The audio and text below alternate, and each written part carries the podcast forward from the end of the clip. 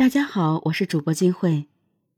二零零二年五月十七日，山东人铁广义在湖南省怀化市被人杀害，凶手杀人后立即逃逸。铁广义惨死后，留下悲痛欲绝的妻子和两个年幼的女儿。他们一路追凶，整整十七年，历经无数次失望，但万万没有料到的是，因为一起偶然事件，竟然。反被凶手告上法庭，凶手到底是谁？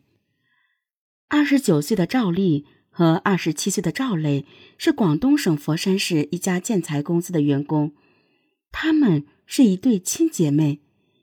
赵丽是公司的财务人员，赵磊则是行政人员。两人平常工作兢兢业业，脸上鲜有笑容，也不爱与人打交道。他们心里一直有一块重若千斤的石头。二零一九年七月二十四日晚上，赵丽和赵磊是全公司最后离开的两人。他们紧张而认真地盯着电脑屏幕，并在键盘上一顿操作。也许是太投入的缘故，经理孙红来到跟前，他们也浑然不觉。你们俩偷偷的干什么呢？孙红说罢。转身来到电脑前，却发现什么也没有。显然，赵丽关掉了所有窗口。没干什么。赵丽和赵磊异口同声。孙红觉得有点不对劲，但是又说不上来哪个地方不对。如果没什么事，就回家吧。孙红厌烦的挥挥手。赵丽和赵磊点点头。迅速离开了公司，随后孙红取了份文件也走了。到了第二天，孙红似乎想起来哪里不对劲了，他把赵丽和赵磊叫到办公室来：“你们昨晚用的好像不是自己工作用的电脑吧？”赵丽和赵磊对视一眼，赵丽镇静地说：“由于他的电脑突然黑屏，就随手。”打开了财务组邓主管的电脑，他亲眼见过几次邓主管输入密码，所以他记得，也能轻易打开。但他们发誓只是和别人聊天、浏览了网页而已。那为什么不用自己的手机？孙红又问。赵丽心里清楚，孙红最近准备升职，生怕出篓子，赵丽只好如实相告。我当时手机没信号，磊磊的手机又没电了。那为什么不用赵磊的电脑呢？孙红一再追问，赵磊赶紧解释：“因为当时是我过来找我姐姐的，我的位置比较远，所以就近打开了邓主管的电脑。经理，我们知道错了，下次不会再随便用别人的电脑了。”孙红大概是觉得再问下去也问不出所以然来，准备挥挥手让他们出去。正在这时，邓主管惊慌失措的走进来说：“被人偷偷挪用了二十万公款。”孙红立即瞪大眼睛，把愤怒的目光射向赵丽和赵磊。赵丽和赵磊不住的摇头，嘴里不停的说：“不是我们做的。”真的不是我们做的。邓主管冷静下来后，建议先调查一下监控。他查账才知道，钱不是昨晚转走的，一个星期前就转走了。果然，在监控里见到了赵丽和赵磊使用邓主管的电脑，但也只在昨天。而钱被转走的那天晚上，监控被关掉了，从头到尾。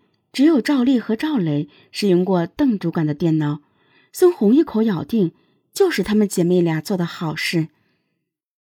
我不想把事情闹大，你们把钱吐出来，然后给我滚蛋，这事儿就算完了。孙红居高临下的说。赵丽和赵磊不乐意了，这时赵丽的火气也上来了，大声说。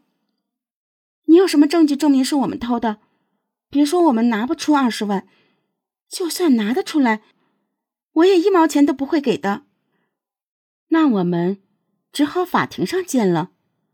孙红被激怒了。赵丽和赵磊知道孙红向来霸道，但他们不怕。真金不怕火炼，有本事你就告我们去。孙红被气得说不出话来。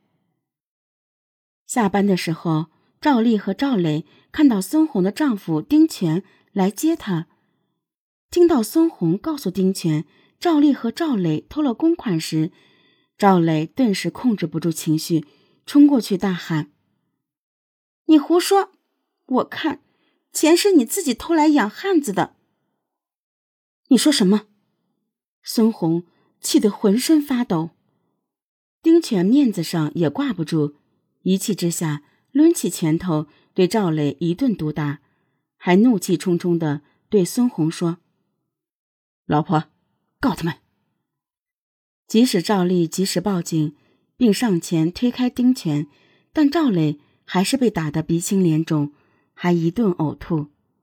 赵丽看到妹妹这副境况，心疼不已，哭着对警察说：“丁权大人。”孙红冷冷地说：“打一下有什么大不了的？”警察，我要告他们偷公司的钱。警察察觉到事情不简单，决定展开详细的调查。经过调查，警察发现。赵丽和赵磊的身份有问题，他们使用的竟然是虚假的身份证。眼看瞒不住了，赵丽和赵磊声泪俱下，道出苦衷。他们来自湖南怀化市，祖籍在山东，真实姓名是铁金枝和铁玉叶。二零零二年五月十七日，铁金枝和铁玉叶的父亲铁光义。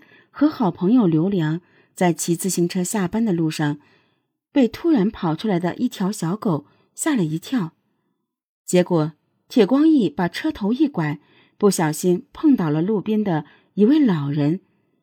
因为是土路，老人倒无大碍，但是火气特别大。即便铁光义道歉了，他还是骂骂咧咧的，还伸手去推铁光义。铁光义受不了。下意识的推开老人的手，老人一个趔趄，差点摔倒。经这么一推，老人的火气更大了，骂的也更凶、更大声了。而且老人被铁光义推的那一幕，正好被自己的儿子张宝明看到了。张宝明破口大骂，挥动起手来。铁光义见父子俩都不讲道理，也有些愤怒了，说话就没那么客气。张宝明见状，突然从身上掏出一把尖刀来，对着铁光义腹部猛捅几刀。好朋友刘良反应过来时，铁光义已经倒在血泊中。张宝明则以最快的速度逃离了现场。从此，张宝明再也没有回来过，也没有人知道他去了哪里，是否还活着。